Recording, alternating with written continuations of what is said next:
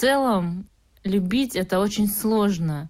Там есть и принятие, и большая борьба, это челленджи. Там сопки у подножья, здесь я тебя насти, настигаю.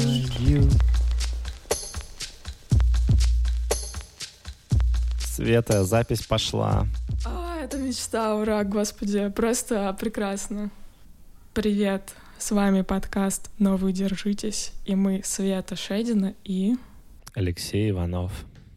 Здравствуйте, дорогие друзья. Здравствуйте. Наш подкаст традиционно о том, как э, воспринимать этот прекрасный, уютный, дивный, дикий мир, так, чтобы нам это доставляло больше радости, удовольствия и счастья. А делаем мы это за счет того, что обсуждаем то, что нас бесит в настоящий момент или там настоящий, настоящую неделю или месяц. И смотрим на это с разных сторон и понимаем, что, в общем-то, достаточно интересно можно разглядывать совершенно различные явления. Сегодня мы собрались в этом зуме специально для вас и специально для себя. Сегодня мы с тобой не клипуем. Мы, Света, не клиповщики, мы партнеры. Помнишь что это? Я не халявщик, я партнер. Я не клиповщик, я подкастер. К. Подкастер К, да, все так.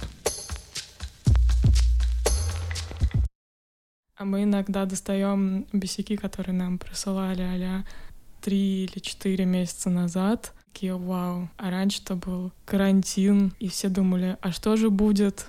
А что же будет? А оказалось, что будет опять все такой же карантин. Да-да-да.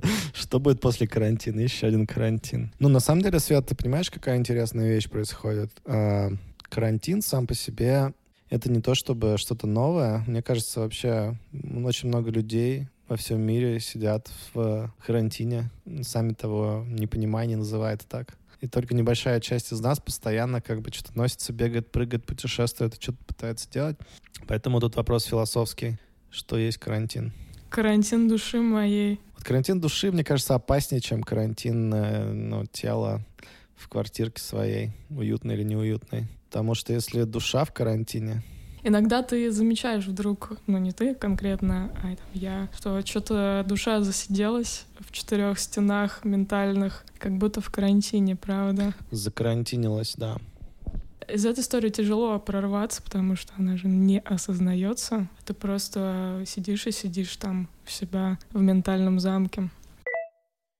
Привет всем. Э, очень меня бесит в последнее время страх, который порождают нас медиа. Э, везде, э, где бы вы ни открыли на интернете любые новости, везде есть сводка смертей, сколько умерло последний день, последний год, за последнюю эпидемию. Куда ни посмотришь, везде нас пугают, пугают. И этот страх, он порождается в нашей голове.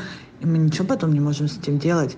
Мы живем и усыпаем э, со страхом, страхом смерти, страхом кашля, страхом дышать. Что с этим делать?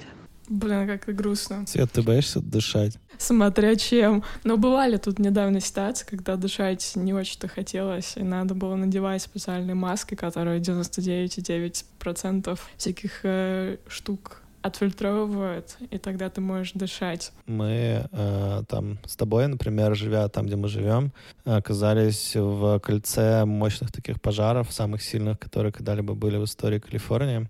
Не знаю, как ты, но я прям хорошенько так подумал, что, может быть, пора уже как бы двигать из из Калифорнии, потому что, но каждым годом просто таких дней, когда ты не можешь дышать нормально, и в воздухе что-то витает, становится все больше. А в этом году еще был превью того, как будет выглядеть эта вся херня, когда пожаров станет совсем много, потому что, помнишь, какой-то из дней просыпаешься, а там на улице все оранжевое, типа темно, как будто сейчас уже, э, не знаю, 10 вечера, и все рыжее такое. Оказалось, что очень много слоев было а, в атмосфере дыма, и из-за них не проникало солнце даже вниз толком. Но те, кто верит в Армагеддон, они его практически испытали на себе. Но он закончился на следующий день только. В, в принципе, возможно, мир поменялся в этот день, Лёша, как ты считаешь? Кончилась эпоха, ушла. Я думаю, что ну, эпоха начала уходить э, действительно со всей вот этой пандемии, по-любому.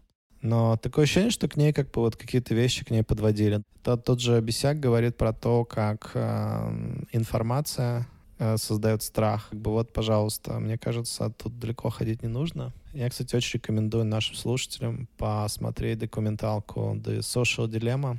Э, социальная дилемма, да, называется, по-моему, на Netflix. Это, короче, очень-очень-очень хорошо сделанная полуторачасовая документалка про то, как можно думать про а, то, почему поляризация такая сильная происходит в соцсетях, почему люди испытывают всякие разные ментальные а, болячки типа депрессии и тревоги и как на это все влияет социальная сеть. А самое важное, становится понятно, почему они не могут иначе влиять. Ну, то есть ты как бы думаешь, что, например, Facebook плохой или там какой-нибудь Google злой или что-нибудь такое. На самом деле там становится понятно, что так рынок устроен, что для того, чтобы тебе продавать рекламу, нужно собирать по тебе как можно больше данных, и чтобы тебе показывать как можно больше рекламы, нужно тебя как можно больше вовлекать твоим вниманием во все то, в чем ты, в общем, как-то находишься в соцсетях. Вот мы вас особо ни во что не вовлекаем, кроме наших разговоров странных. Страх — это же не то, чтобы желаемая эмоция, просто это та эмоция, которая заставляет вас дольше всего задерживаться где-то. Ну, то есть, например, если вы боитесь, там, не знаю, пандемии, то вы будете изучать больше всяких материалов про пандемию. Если вы боитесь, не знаю, на Гарри Поттера, вы будете много про Гарри Поттера изучать. Ну, то есть, те люди, которым выгодно по какой-то причине э, вам больше информации или рекламы показать э, вокруг чего-то, они будут использовать ту эмоцию, которая вас дольше всего задержит. То есть, если, например, эта эмоция была радости, если вы такие радостные больше и больше больше и больше читали от радости, то вам бы показывали радостные новости. Но просто все устроено так, что радостные новости, ну, люди как бы такие, типа, ничего особенного, меня это не погружает. Получается, что кардинальный вариант как можно избавиться от э, всех этих страхов, это, в общем-то, перестать э, с токсичными источниками информации взаимодействовать, удалить нахер все Facebook, Инстаграмы и вообще общаться только с позитивными людьми, которые как-то фильтруют тоже свои источники информации, как-то не выдают на вас все свои теории заговора и так далее. Подумайте об этом. Да, отличная тема. Я как раз на этих выходных общалась, ну, была на дне рождения, и общалась э, с позитивными людьми, которые э, фильтруют свои источники информации, и, как неудивительно, э, были люди, которые работают в Фейсбуке, в WhatsApp и в Инстаграме. То есть такая social дилемма прямо у тебя дома, что называется. Они обсуждали тоже этот фильм, кто-то там раскаивался, семь лет работаю в Фейсбуке, это все так ужасно, это так ужасно, но что делать, что делать? Кто-то говорит, блин, я даже не смотрел этот фильм, потому что, ну, что я там нового узнаю, я, скорее всего, просто испытаю неприятные эмоции и какой-то страх от того, что я там увижу. Я это и так знаю. И люди, которые все это делают, они достаточно сами свое внимание оберегают и фильтруют от неприятных вещей, умеют это делать. И им вроде как хочется сделать мир лучше, ну, как все вот это говорят, uh, make the world a better place, но они не знают как, и они делают все какие-то сайт-проекты, которые как будто бы искупают их э, вину перед э, обществом, там, в плане какие-нибудь книжки переводят детские. Но вот просто пока эта модель и выгода существует, видимо, задача только для нас самих отказываться от того, что не нужно, приоритизировать то, что дает кайф, энергию. Это и касается людей, это касается и медиа, это касается любых дел, которые мы делаем. Иногда даже приятные вещи, если они в экстра количестве, у меня слишком большой передоз, и я сейчас стараюсь по максимуму убирать все истории своей жизни, даже если они мне, по сути, нравятся. А, ну, как пример могу провести... Порнушку.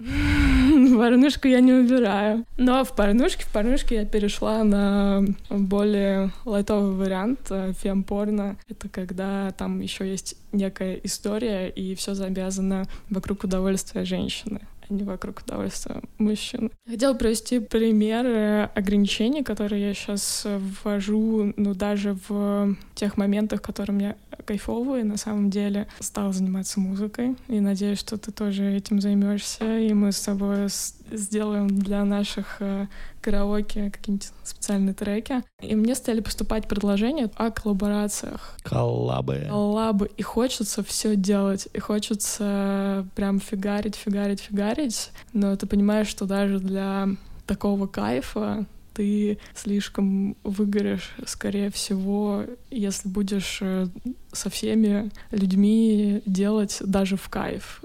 Мне стоило усилий отказаться от нескольких предложений, которые я хотела бы принять, потому что люди классные, идеи у них классные, но я понимаю, что нужно выбрать в данный момент себя, чуть-чуть окститься, не распылять свое внимание а сфокусироваться на чем-то одном, не в пике там работать постоянно, а более спокойненько сфокусироваться и получить больше удовольствия, не напрягаясь сильно.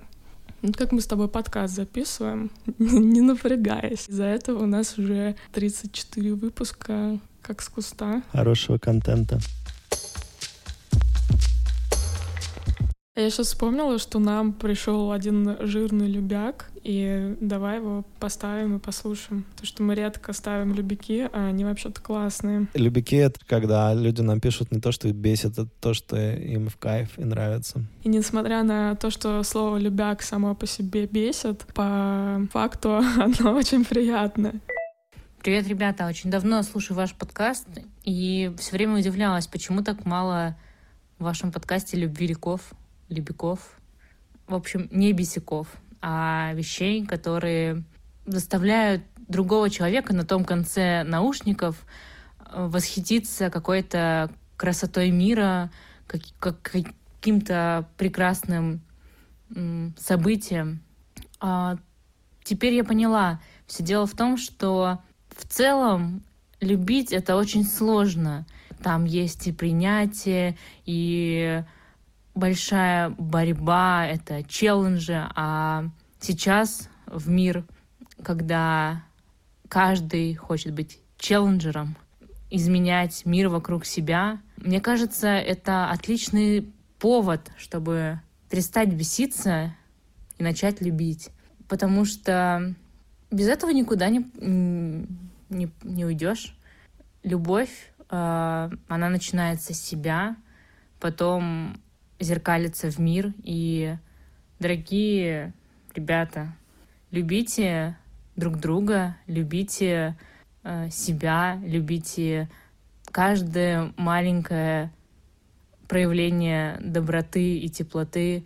Это может быть улыбка в метро, это может быть помощь человеку и подсказка ему завязать шнурок, чтобы он не упал в, на оживленные улицы, переходя дорогу.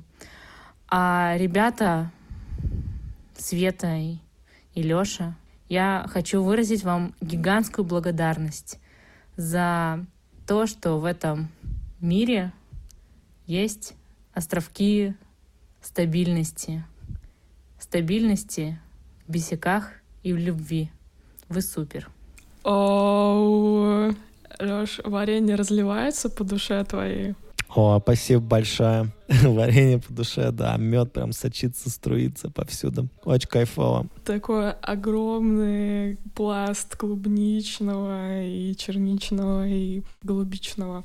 И вот мы, Лёш, с тобой, получается, как и любое медиа, которое любит э, страх, оно движется тоже на бесяках и на том, что скорее не нравится. Мы всегда от этого отталкиваемся, и мы это обсуждаем, чем то, что нравится, и посмотрите, какая улыбка у человека в метро и так далее, потому что это как будто бы сложно обсудить, потому что это просто такое ощущение, которое надо видеть, надо чувствовать.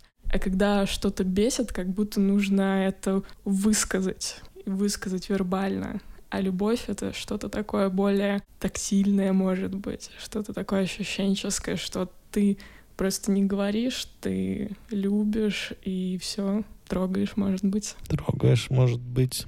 Как-то после такого любика даже сложно что-то сказать. Мне кажется, это какое-то законченное выражение. Вот, вот в этом, да, и дело. Тут ничего не скажешь, тут просто... Да, просто остается похлопать э, ушами, ладошами, ладонями. Мне кажется, надо поставить минуту просто ничего и вселенской пустоты в монтаже, чтобы это все прочувствовать. Почувствовать любовь.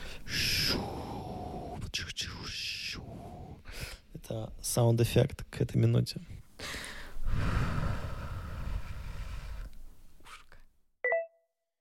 Добрый день. Э, случайно наткнулся на ваш подкаст и очень понравился. Спасибо, что вы такие ламповые. Просто класс. А, и хотел поделиться тем, что меня сейчас бесит. Это э, то, что, ну, последствия карантина. Из-за карантина я, допустим, перешел на удаленную работу, и ты сидишь дома, а как фрилансер, сидишь дома, работаешь за компьютером, а, и со временем твой день просто превратился в гребаный день сурка, потому что все повторяется снова и снова. То есть, как бы... Э, и из-за такой вот монотонности, как бы однообразности, э, со временем я заметил за собой, что просто жутко разленился, то есть там куда-то выползать, типа встретиться с людьми, это как-то становится несколько в тягость. И самое интересное из-за того, что тоже такая вот э, монотонность, повторение одного и того же, это день сурка, то и как-то мотивации работать становится меньше, и ты становишься супер непродуктивным. Вот. Э, вот это, честно говоря, раздражает на данный момент. Вот это как раз э, этапы карантина души, как он начинается. Уменьшаются соцсвязи, лень работать, мотивации нет, вроде и так все нормально. Я это на себе очень всегда хорошо ощущаю, когда я ленюсь, например, физической активностью заниматься. Сейчас моя преподавательница по йоге была в Крыму на женском ретрите, и мы две недели не занимались.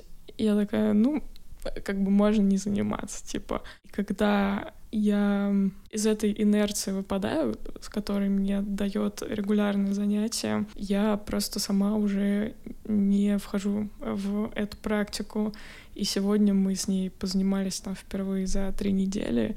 Я такая, вау, как на самом деле это кайфово. Но вот чтобы проявить эту инициативу тяжеловато просто так, когда это уже в какой-то колее, ну, один раз там сделал, время создал, и повторяешь каждую неделю, это в миллионы раз легче, чем вот заметить в моменте, потому что у тебя уже есть такое представление о себе, что ой, я такая классная, я занимаюсь регулярно, а на самом деле ты уже там три недели не занимаешься, и этого даже не заметил нифига. Да, легко скатиться в состояние, в котором ты перестаешь делать свои рутины, и они превращаются в, короче, в тыкву. Они в твоей голове еще есть, как твои рутины, а в реальности их нет. Поэтому, кстати, классно, когда рутинки, они такие, что они прям тебе доставляют удовольствие, ты не можешь без них особо.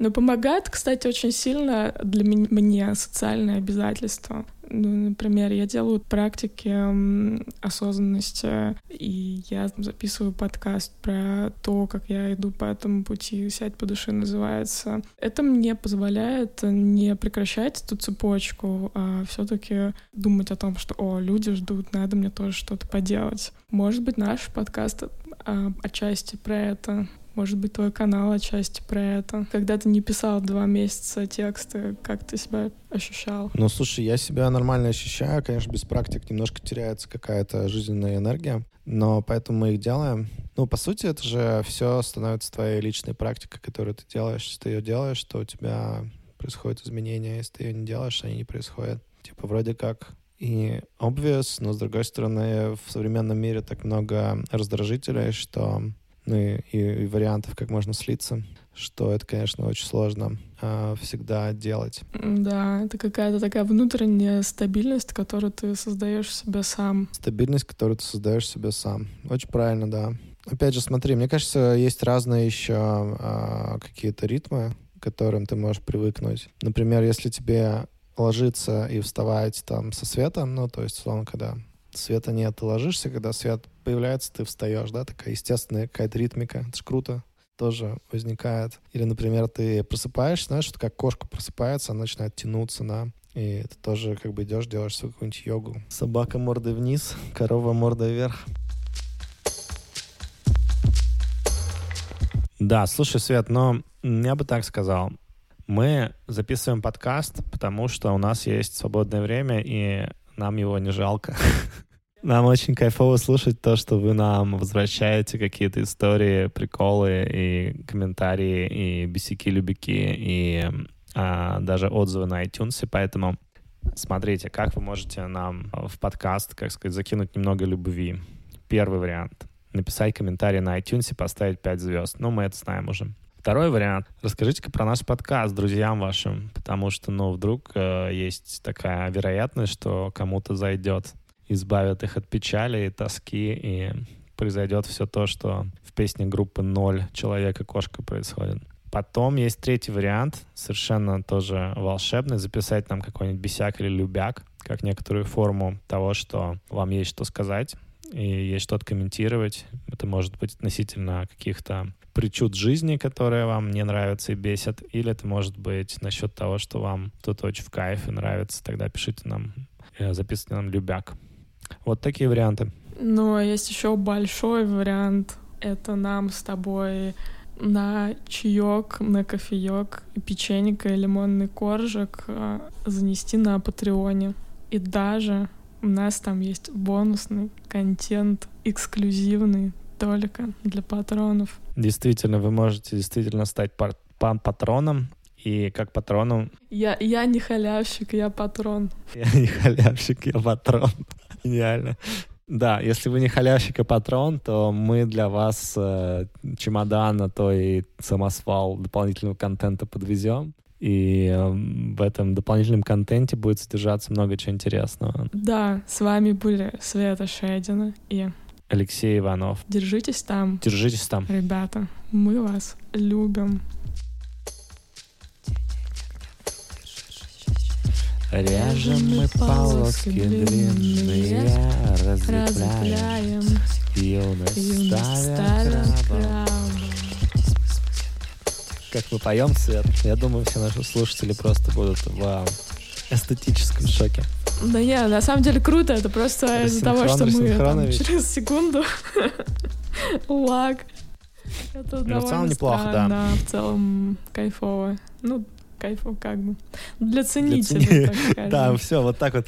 Можно, можно так говорить про любую штуку в нашей жизни, но это для ценителей. Это надо, знаешь, как э, там вино, сыры, это надо распробовать, то есть это не сразу приходит. Да, Светочка, это для ценителя. Когда ты там 55 раз послушаешь, ты уже не можешь не любить это.